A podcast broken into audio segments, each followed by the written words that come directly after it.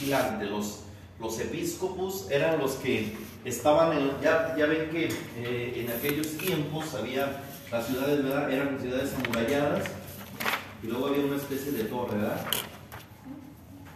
¿Se acuerdan? Bueno, lo han visto en las películas, ¿verdad? De esta forma, así como una. Y, la- y los que estaban aquí, ¿verdad?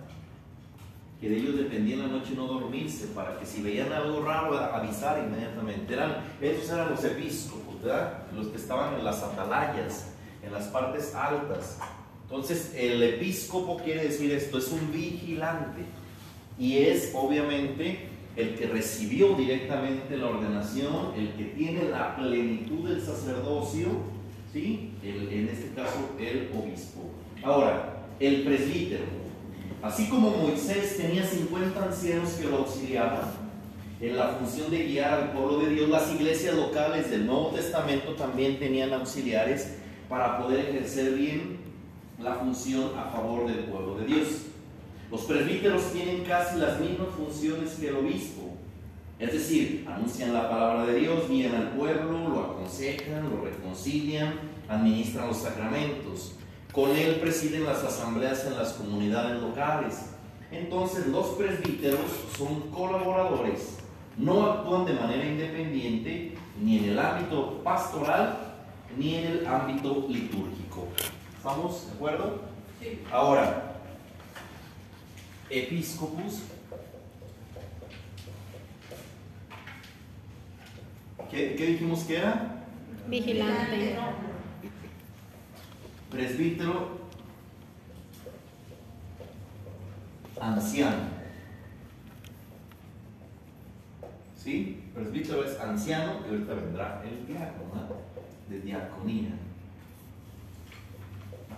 Ahorita lo veremos.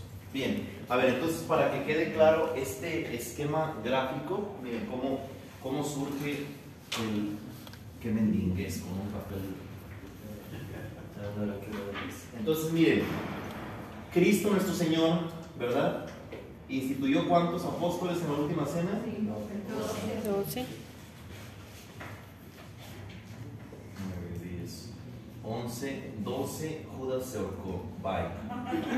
¿Verdad? Pero luego pusieron a Matías. Sí. Entonces, eh, Jesucristo transfiere este don, ¿verdad? Del sacerdocio a 12.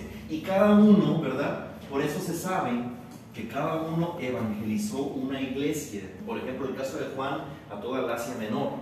Pues ahí ellos llegaron y como ellos fundaron, ellos llevaban de primera mano esta, este don, ¿verdad? Aquí es como entonces surge que ellos van a pedir colaboradores, que van a ser ahora sí que los que, los presbíteros, ¿sí? Para hacerse ayudar.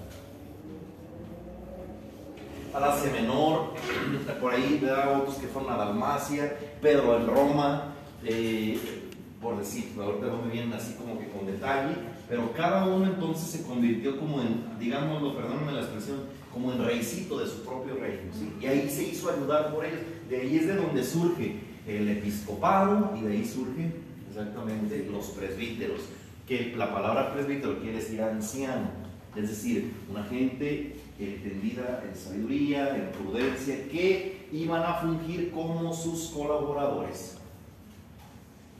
¿Sí? Bien, ahora, el diácono. En el caso del diácono, propiamente el diácono no se le considera sacerdote, hay que decirlo, ¿sí? ¿Por qué? ¿Por qué no se le considera sacerdote? Si está en el mismo orden, si este es el orden sagrado en sus grados, ¿Por qué el, episco- el episcopado, el presbítero y el diácono? ¿Por qué el diácono es sacerdote? A ver, una cosa así muy simple, muy sencilla. Por sus funciones. Un poquito más, eh, más explicado. Porque no, no puede consagrar. no consagran. Exacto, Porque no ofrece la Eucaristía, porque no sacrifica, ¿sí? Eh, Esto, es, esto es, eh, es concreto, porque no ofrece la Eucaristía, porque no puede consagrar. Por eso el sacerdocio eh, está en tres grados, pero eh, digamos que el sacerdocio propiamente comienza a partir de acá. Este es el, tercer, es el primer grado, el segundo grado el tercer grado. ¿Sí? El diácono es un agregado, está en la misma orden de lo sagrado, pero en función del servicio.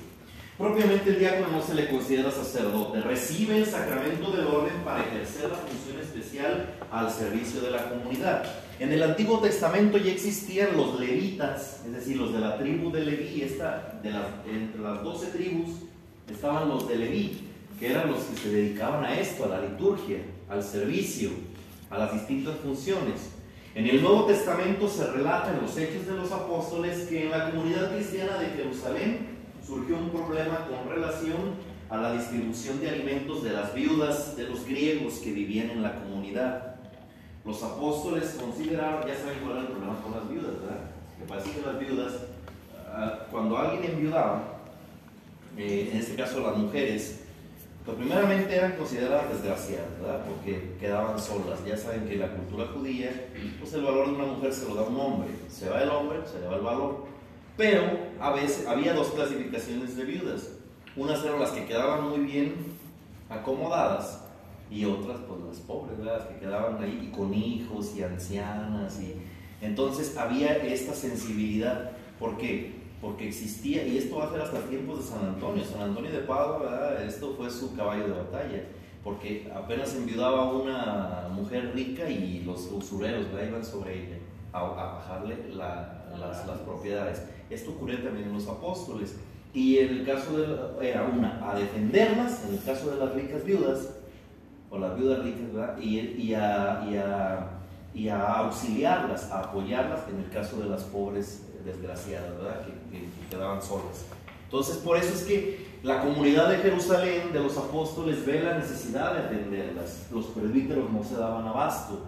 Y por eso es que entonces, para la distribución de alimentos y para su defensa, convocan a una reunión y pidieron a la comunidad que escogiese hombres llenos del Espíritu Santo y de sabiduría, a los que les sería encomendado este oficio especial para que ellos no dejasen de atender sin cesar la oración y el ministerio de la palabra.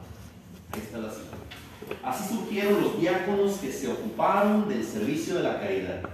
Con el paso del tiempo, estos fueron adquiriendo funciones especiales en las secciones litúrgicas, en la colaboración con los obispos, con los presbíteros, y esto es en el ministerio de la predicación, en la administración del bautismo, y en ser testigos del matrimonio y en el servicio del altar.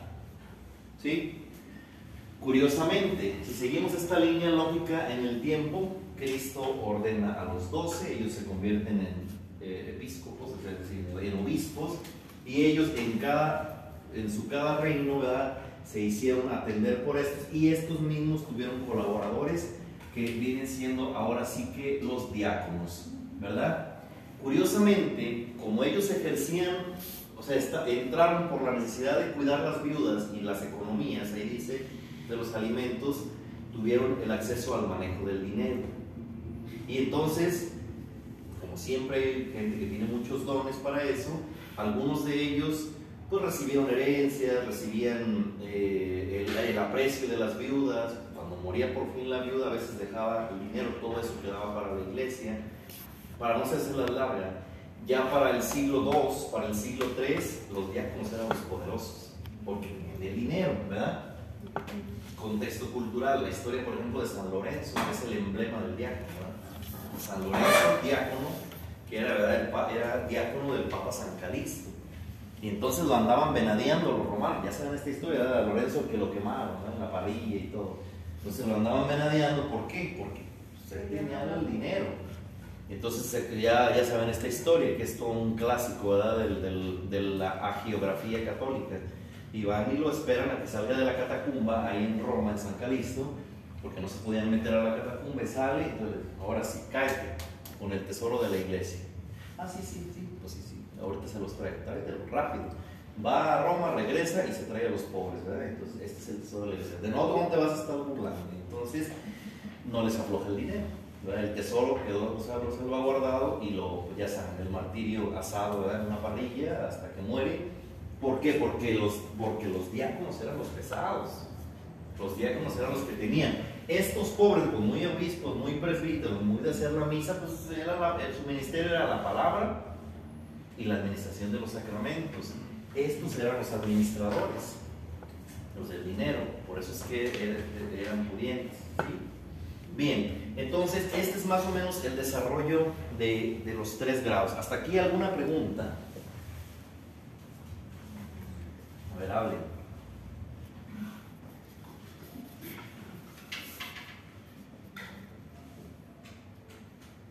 ¿Nada?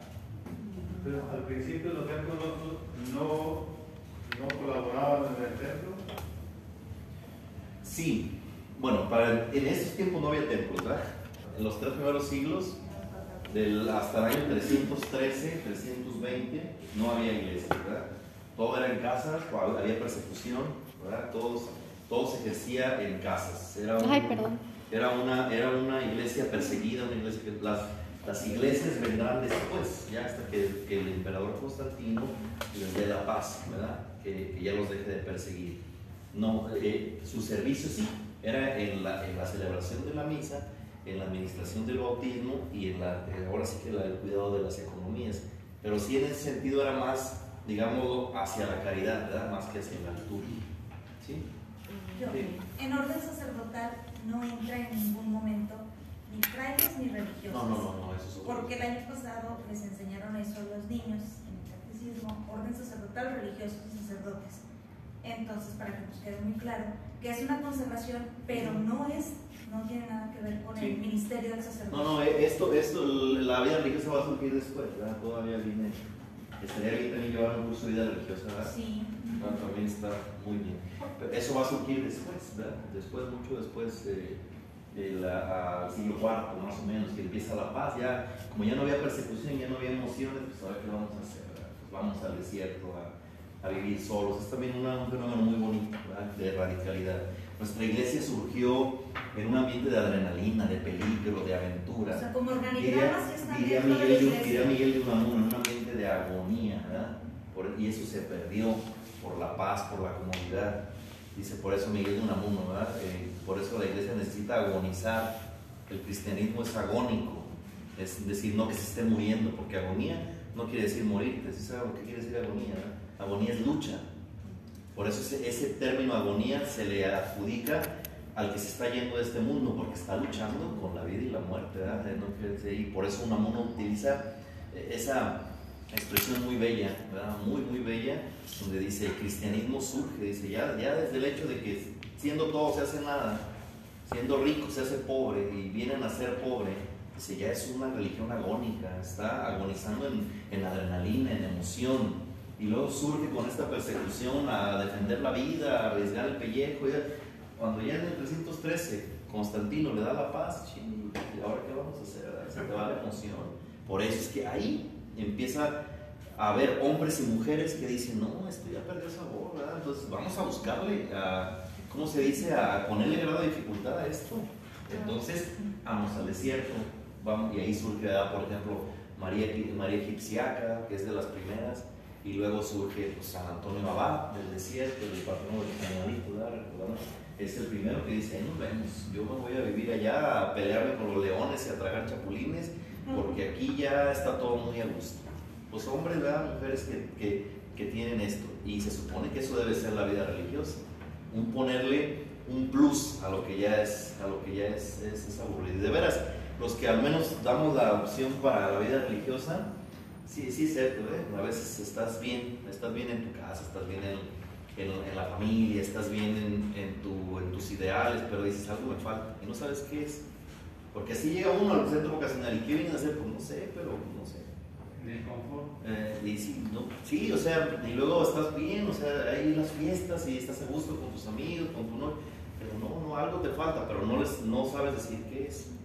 ¿Qué es lo que yo les aseguro que ustedes también tienen? Porque ahorita podrían estar allá viendo la novela, o podrían estar, no sé, acostados con el chat y en el Facebook, pero dicen, no, pues quiero algo más, me quiero preparar, quiero meterle grado de dificultad a, a esto. Eso es lo, como un- la esencia agónica de, de la iglesia, como surge. Por eso es que hasta aquí pues viene eh, cómo surge el, diaconato. Entonces, del siglo IV que ya están en fase, como al siglo VII es cuando empiezan, por ejemplo, ya la preparación, vamos a decir, monástica relacionada, por ejemplo, al canto gregoriano y a la... No, todavía es más para atrás, porque Eh, En el siglo IV, siglo V surge San Antonio, abad, en el desierto y luego lo acompañan, ¿verdad? Lo van a seguir. Pero él no pone regla, no pone orden, simplemente lo imitan en chozas, en comunidades, pero sin regla ni nada. Después surge San Benito. San Benito de Nurcia ¿verdad? dice, ah, pues tengo compañeros, Dios me dio hermanos, y pero va a haber una regla, ¿verdad? se van a hacer así, nos vamos a vestir así, nos vamos a renunciar a esto. Por eso son los dos padres de los monjes. San Antonio Abad es el padre de los monjes anacoretas, o de los monjes sin regla, ¿verdad? Y San Benito es el de los monjes cenobitas, que es porque viven en cenobios. Cenobios quiere decir lugares que tienen una regla, que tienen una, una, una, una- un orden, ¿sí? Por eso es que ellos son los padres de, del monacato de Oriente y monacato de Occidente, ¿sí? Un diácono puede bendecir imágenes, hacer Sí. oraciones de liberación, bendecir a una persona, a una familia, ben- la bendición del pan que ustedes hacen los martes lo puede hacer un diácono. Ah. Bautizar, casar. Casar, hacer toda Sí. una celebración. Sí. Ajá. Yo de diácono solamente los fines de semana, en seis meses hice 49 bodas. Pues, allá hay mucha gente ahí en la, en la... Sí. Cuando llegué aquí, llegué recién ordenado, y la primera misa que celebré fue una boda, y se me ocurrió decir, vea que ya llevaba también tantas bodas. Y fue un señor y me dijo, ¿cómo? Pues si se acaba de ordenar, ¿cómo que lleva tantas? Y dije, pues de diácono, ah, puede, pues sí. sí. En Monterrey, en ese sentido, en unas colonias va mucho más adelantado eso. De hecho, la gente decía, ay, mejor usted cásenos, que no venga el párroco. La gente no distingue, ¿verdad? Ahí nos dice, platica el padre Pedro, ¿no? Que en la sierra, que los bucholes le dijeron, ¿no? A un padre, porque tenía, que tenía varias religiosas. Y las religiosas iban a, pues, a celebrar la palabra y eso. Y que un día le dijeron los bucholes a ese padre, ya no vengas. Porque los bucholes son muy, muy sinceros. Y luego te hablan de tú, así muy, ya no vengas, nos gusta más la misa de ella. Y ya no vengas, ¿para ella. vienes? Mejor que ella venga, ella nos la misa de ella. Que, pues, la monjita les hablaba y les hacía cantar, entonces pues a ellos les gustaba la misa de ella. Bien, ahora, la celebración del sacramento del orden, que viene siendo ahora sí que llamada la ordenación. La celebración de este sacramento debe interesar a la comunidad entera, no solo al que lo recibe ni a la familia, ¿verdad? En ella cada cristiano conmemora su sacerdocio. La iglesia conmemora el servicio redentor de Cristo a los hombres y que mediante los hombres escogidos por él y por la iglesia perpetúa su misión de enseñar, guiar y santificar. Al celebrar la ordenación de los fieles, celebran su propia vocación sacerdotal dada en el bautismo. El rito. Las ordenaciones del obispo, presbítero y diácono tienen prácticamente el mismo esquema. La diferencia se encuentra en la oración consecratoria, sobre todo en la parte en la que se invoca al Espíritu Santo. Bien, dice 1. Elección de candidatos. En la etapa antigua de la iglesia, los candidatos a ordenarse eran elegidos por el pueblo. Hoy son presentados al obispo que los va a ordenar. Aquí se pregunta si los candidatos son dignos de ese ministerio. En el caso de la ordenación de un obispo, aquí no se le pregunta a la gente, se lee el mandato apostólico, es decir, el documento que emite el Santo Padre para, por ser el único que está facultado para elegir obispo. ¿sí? ¿Alguien ha estado en una ordenación episcopal? Sí, la última que tuvimos con el obispo Hilario en toda la celebración fue lo primero que leía. No No, no, pero él no lo ordenaron. Él lo ordenaron hace como seis años. Ah, no, ¿Quién ha estado en una consagración episcopal? ¿Nadie?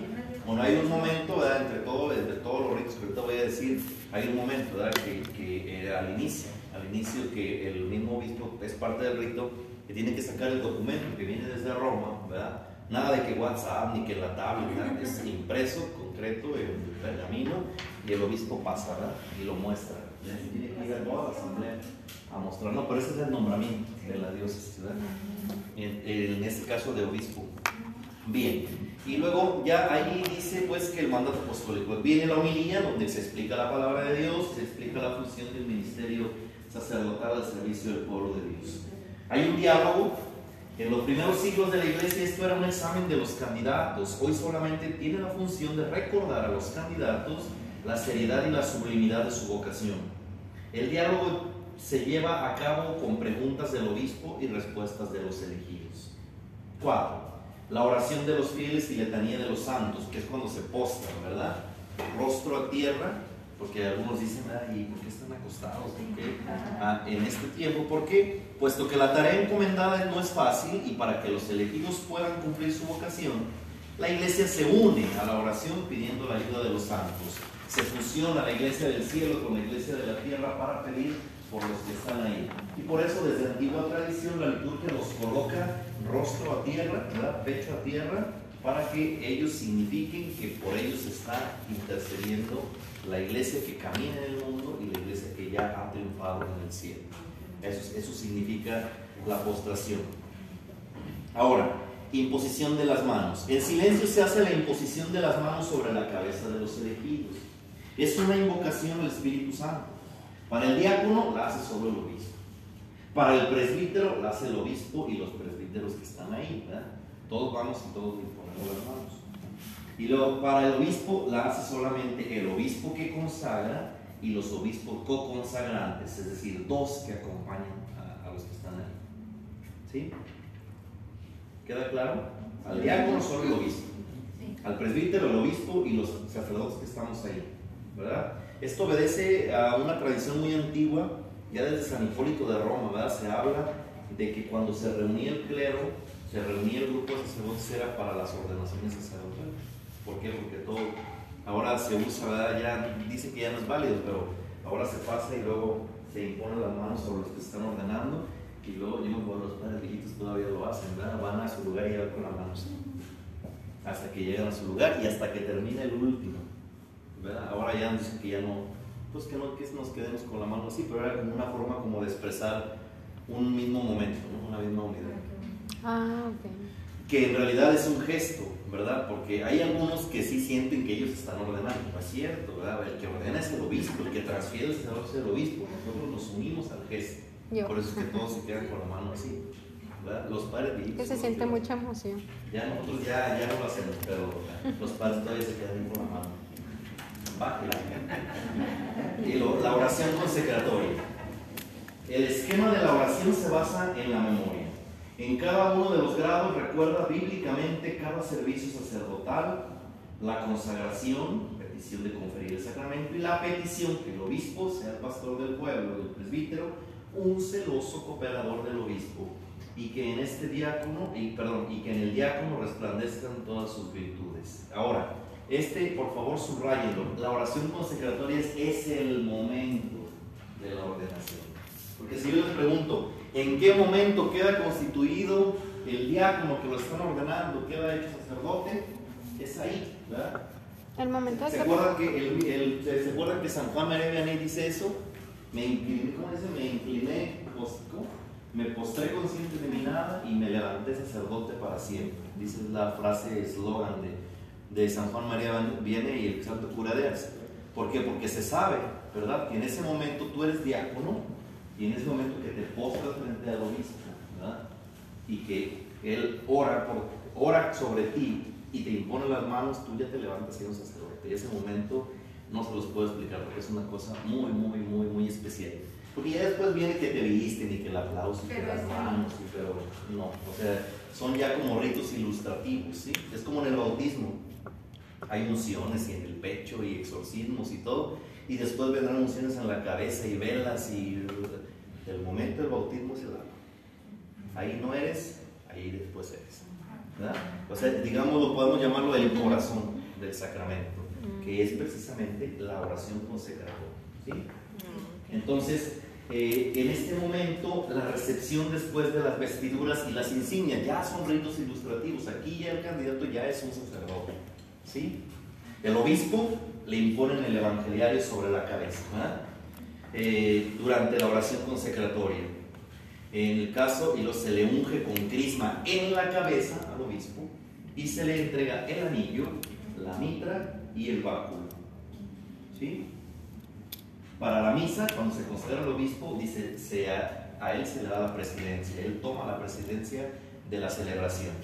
En el caso del presbítero, después de levantarse de la imposición de las manos, se le otorgan la estola y la casulla, que en este caso se la pone el padrino, un sacerdote, y se le unge con el crisma en las manos, se recibe el- la hostia, ¿verdad? En este caso en la patena y el vino en el cáliz para señalar esto de rodillas. Y la liturgia eucarística sube al altar, ¿verdad? A concelebrar. Y en el caso del diácono, en ese momento en que se le imponen las manos y se reza por él, se le pone la estola cruzada, ¿verdad? Hombro izquierdo a la parte de la cintura derecha, donde estuvo la cintura, estola y dalmática, y se le entrega el libro de los evangelios. ¿sí? Y en la liturgia sube a servir al altar. ¿Sí queda claro esto?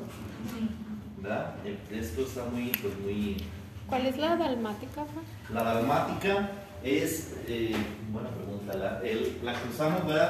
En el caso de los sacerdotes, bueno, en la usanza antigua es esta, ¿verdad? La, la de guitarra, es como una guitarrita, ¿verdad? Ah, sí. Aquí están las manos. O sea, eso no es, es como la- una casulla. Sí, es la casulla, más que, más que el corte antiguo. Ya Ah. ahora esas se han modificado, ¿verdad? Se han hecho así. Bueno, hagan donde que está extendida, ¿verdad? Que aquí estamos extendidas las manos. Algo así. En el caso del diácono, en el caso del diácono es una especie como de camisa, como de camisa grande. Como la que viste San, San Esteban. Sí, San Esteban, sí. ¿Verdad? Es- Ah, sí, sí. no son mangas que, no son mangas así que se meten, ¿verdad? La mano, sino nada más caen sobre aquí y esta parte. Sí, se podría casi no, no distinguirse, pero es la dalmática, ¿verdad? Es una, es como un mandil de servicio. Bien, ahora el esquema ritual, así rapidísimo. La siguiente tabla es para confrontar esquemáticamente los ritos de la ordenación sacerdotal. El obispo, diácono y presbítero se presentan los nombres. Y luego se presentan los candidatos, también todo igual. En el caso del obispo se lee el mandato apostólico, ya les dije, se lee y se, y se, y se muestra. Y luego acá, los presbíteros, en el caso de los sacerdotes, presbíteros, se lee la elección del obispo. Saben si son dignos, en este caso los presenta el provincial o el formador del seminario. ¿verdad? Ahí nos da mucha risa porque dice el obispo, ¿sabe si son dignos? Y, todo el mundo decimos, pues no, pero urge, urge trabajo, hay, hay trabajo. Sale, dicen acá en el norte. Bueno, eh, elección por el obispo. Y en el caso también de los diáconos, elección por el obispo. Luego viene ahí la homilía del que consagra, también en los tres momentos, en las tres ocasiones. Eh, en el caso de los obispos, el voto del candidato. En el caso de los presbíteros, hace voto el candidato con las manos juntas al obispo, le promete obediencia. ¿sí? Fíjense bien que es muy distinto a los votos. ¿eh? En el caso de nosotros ya profesamos hace años ante el provincial la obediencia, el voto de obediencia. En este caso se hace promesa de obediencia al obispo. ¿sí? ¿El Papa qué ordena? No, no, el Papa ya está El Papa es- ya, él es obispo. Él es obispo, o sea, puede a, a otros A todos, sí. A todos el. Ah, yo creí que, que, que todos los que iban a ser obispos tenían que ir al Vaticano. No, no, no. Y allá. El Papa es un obispo como cualquiera, como cualquier otro. O sea, lo de ser Papa es un oficio eclesial. Ah, Por mucho que sea sagrado, que sea es un oficio eclesiástico. Pero el Papa es, es tan obispo como, como don Raúl, como don Hilario. Y me fui grande porque hay otros así de la sierra que andan allá. ¿verdad? Eh, entonces, eh, acá en el caso lo- los, los, los diáconos hacen promesa también al obispo. Letanías para los tres, ¿verdad? En los tres momentos se postran rostro a tierra y se invoca la iglesia del cielo. A los tres se le imponen las manos, hay una imposición para los tres, entre las tres circunstancias. Solamente para la imposición de las manos en el obispo se le impone con el evangeliario. Eso es muy bello, ¿eh? Porque el evangeliario es el libro grande ¿verdad? que se lleva en procesión, se abre a dos y luego dos diáconos, uno lo sujeta de un lado, otro de otro y ahí están así encima de otros. Y encima el, el, el obispo consagrante hace la oración. Es un gesto muy único, solamente para el obispo. ¿Sí? Eh, en el caso de las vestiduras, al sacerdote, bueno, al obispo, pues nada más se le entregan, ¿verdad? Lo que son el anillo, la, la, la- la- mitra, el báculo. En el caso del sacerdote sí se reviste con la estola y la casulla. Y en el caso de los, de los diáconos se le impone la estola y la dalmática. ¿Sí? Ahora, las funciones. Solo a- aquí esto también refleja quién es sacerdote y quién no. A al diácono no se le unge, ¿sí? Al presbítero sí, las manos. Al, al obispo, ¿dónde? La cabeza. ¿sí? Ahora, entrega del libro de los evangelios al obispo Al presbítero se le entrega la patena con el pan, el cáliz con el vino, y al, al diácono se le entrega los libros de los evangelios. Y ya, aquí ya no hay absolutamente nada hasta la paz, pero el obispo sí recibe el anillo, recibe la mitra, el báculo, se sienta escoltado hasta su silla y, eh, ya, eso es. Dice abajo, estos son los ritos que se observan actualmente en la ordenación de obispos, presbíteros y diáconos. Cuando se realiza la ordenación dentro de la Eucaristía, que es siempre así, ¿verdad? Todo lo anteriormente enumerado se hace después de la lectura del Evangelio. No es así como en el matrimonio que el papá entrega a la hija y así, o sea, que usted va a... No, no, no hay nada establecido, según los usos, ¿verdad? Yo igual en, en la diócesis de Guadalajara he visto que lo revisten los papás a los sacerdotes. En el caso de nosotros en la provincia es sagrado que, que sea otro. Y tiene que ser alguien especial. Es más, eh, es el morbo, ¿verdad? Cuando ya nos aprueban la ordenación, ¿quién los va a quién los va A revestir. El- el- aquí el morbo es quién te va a revestir y quién te va a predicar. O sea, no cualquiera, tiene que ser alguien bien, pues. Pero ustedes eligen. Sí, sí, tú lo eliges. sí. Y a veces lo eliges desde el inicio. ¿no? A Fray siempre lo eligen. No, no, para predicar. Bueno, yo le prediqué un, de Pero los también que de las de revestimiento. Bueno, sí, para revestir. Pues gracias a esas revestidas conocí Tierra Santa varias veces, ¿verdad? Porque pues si era Tierra Santa en esta calidad de que vas a revestir a uno, pues vas de padrino, ¿verdad? Entonces Te vas... revistes como padrino. Sí, y, y de hecho te, te dicen, hay uno que es mi padrino. Sí, pero no te digo mi Hay, hay que darle raya, ¿no? Y ustedes como sacerdotes no pueden bautizar, o sea, que vayan, que pongan como padrino, ¿no? Sí, Ah, sí, sí, yo digo, padre. Yo a mi sobrina los he bautizado y, y los he bautizado y de padre. Sí, sí. Entonces, eh, bueno, el- eh, como pues es eso, ¿verdad? Que quién te predica y quién, y quién te, te reviste. Entonces, ya. Yo me acuerdo que yo desde el inicio, desde el postulantado, dije: si llego y si llego a la ordenación, usted me va a predicar. Y sí, sí, se cumplió. Hace eso que tengo palabra por 10 años. ¿Verdad? Porque ya conoce uno más gente, más ¿Quién fue? personas. Marco. Ah, ok. Al que dio la jornada antoniana, ¿se acuerdan? Sí. Sí, así, y, y así puede ser. A mí, y se supone que casi siempre debe ser, por ejemplo, el que te predica, en el caso de nosotros es que, te- que sea un padre grande, de edad, de experiencia, de palabra, de... Pues no, yo cuando nos ordenamos, uno de mis compañeros me pidió que yo le predicara, ¿verdad? Si yo le predicara, entonces fue así como que eso no puede ser, pero sí pudo ser Porque fue, así fue. ¿Quién, Fray? Omar. Ah. Omar Macías. Sí, Sí. Y, causó escándalo en ese tiempo. ¿Cómo que se va a subir? Pues sí, ahí lo subí yo. Así, de un día de ordenado. Ay, Pues ya, ya me gustaban las emociones. pues. Sí, ¿Cómo descubrió su vocación? Pues eso, sí, eso, eso se sigue descubriendo, ¿verdad? Pero pues fui al Isote. Al Isote. Eh, allá en Nayarit tenemos una casa de retiros. Y ahí con, mi, allá es sagrado. Es que tuve un tío que fue por ahí, que ya murió. Y, y- y se casó con una de San Pedro ahí cuando estaba en teología. ¿verdad? Entonces él se casó y todo. Y quedó como que esa tradición. Mi, mi papá, mi abuelo son muy llegados a lo, no a los frailes, sino a lo franciscano. Entonces iban al Valle de la Misericordia, al Isote. Y estando yo en la prepa, mi papá era sagrado, que cumplías 15 años, Semana Santa, al Isote, a los ejercicios con los frailes. Entonces era así como que, como que muy padre el ambiente. Y, y entonces me hice amigo de varios frailes y ya después me invitaban que a Zapopan y que al cafecito y que ya por lo menos después dije, ya andaba ahí bien enredado y ya iba cada sábado, ay, así bien, bien,